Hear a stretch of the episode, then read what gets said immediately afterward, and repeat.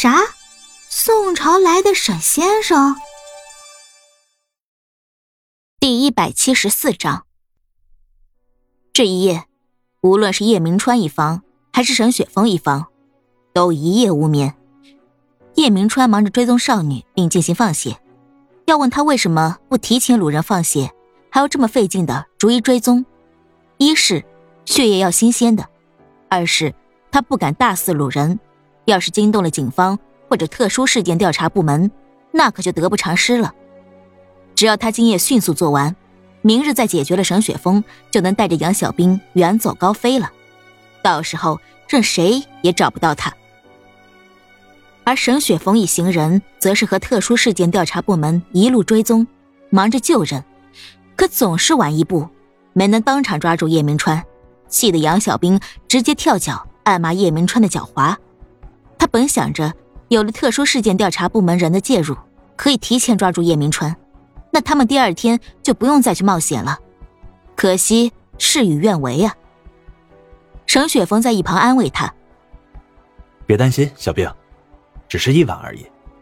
明天我们一定能解决掉他，到时候你就不用再担心了。”杨小兵嗯了一声，可仍是放心不下，不只是因为明天的生死搏斗。还因为特殊事件调查部门，他们明显也是对沈雪峰有防备呀。毕竟沈雪峰之前可也是个千年大粽子呀。还好有师傅作保，否则指不定将沈雪峰也抓了去。决战当日，沈雪峰和杨小兵稳了稳心神，和师傅罗印一步一步的走上了西山山顶，身后还跟了两名特殊事件调查部门的人。一路上并没有遇到想象中的埋伏。看来叶明川和周安妮对自己的阵法十分自信，根本无需在路上设什么埋伏。当一行人走至山巅之时，毫不意外的看到了叶明川和周安妮，还有三个叶明川的手下，也就是老胖跟老瘦，还有黑影男。而叶明川在看到沈雪峰一行人的时候，神情陡然从戏谑变为紧绷和警惕，同时一把捏住了身边周安妮的脖子，恶狠狠地说。你耍我？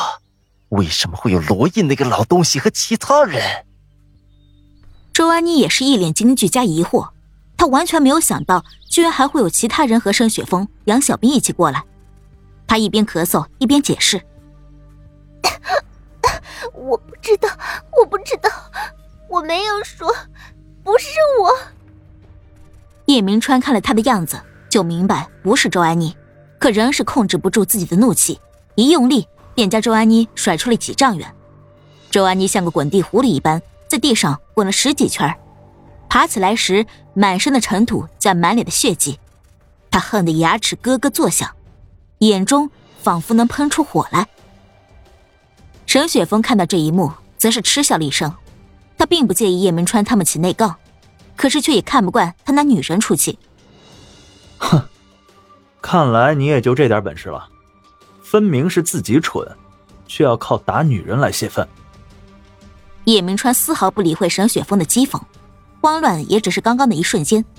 此时他已恢复了狂妄的表情，说道：“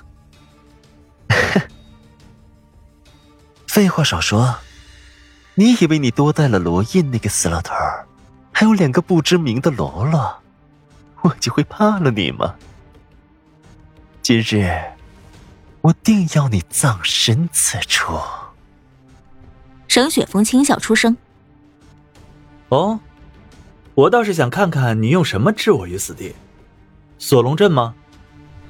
叶明川狂妄的表情又一次扭曲。你居然连锁龙阵都知道了？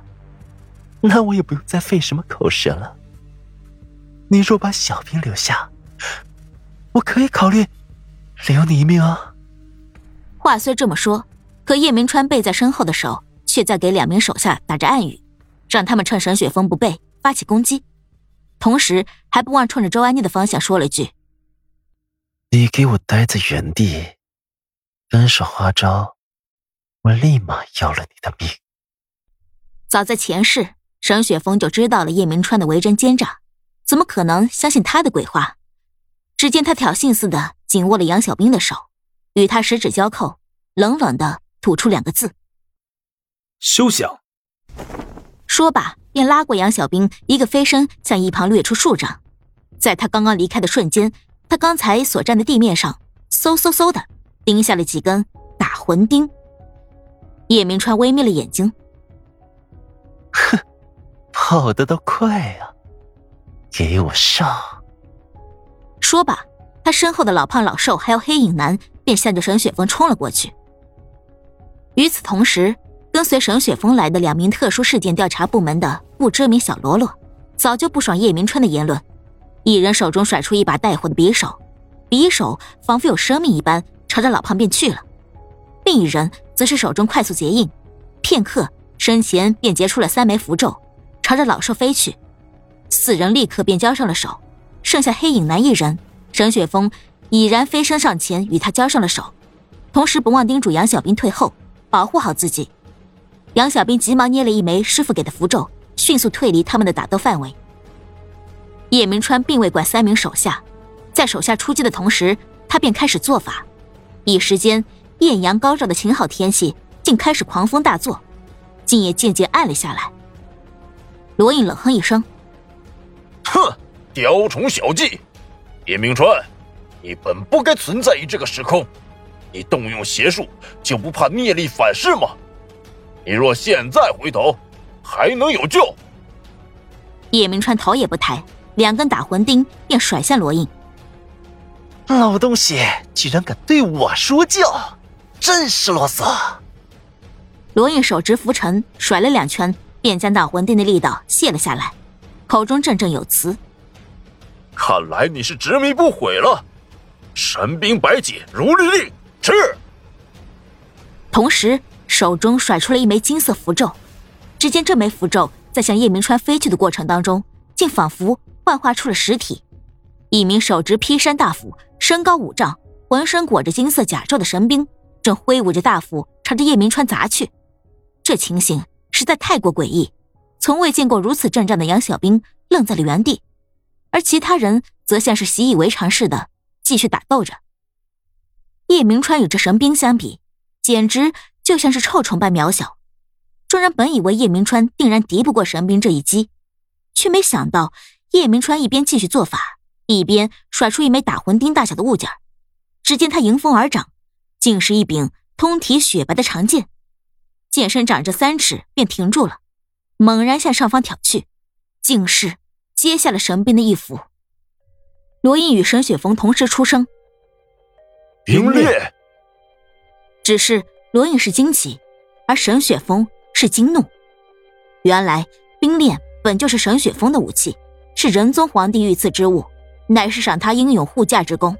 他没想到叶明川这个小人，竟连他的武器也拿走并炼化了。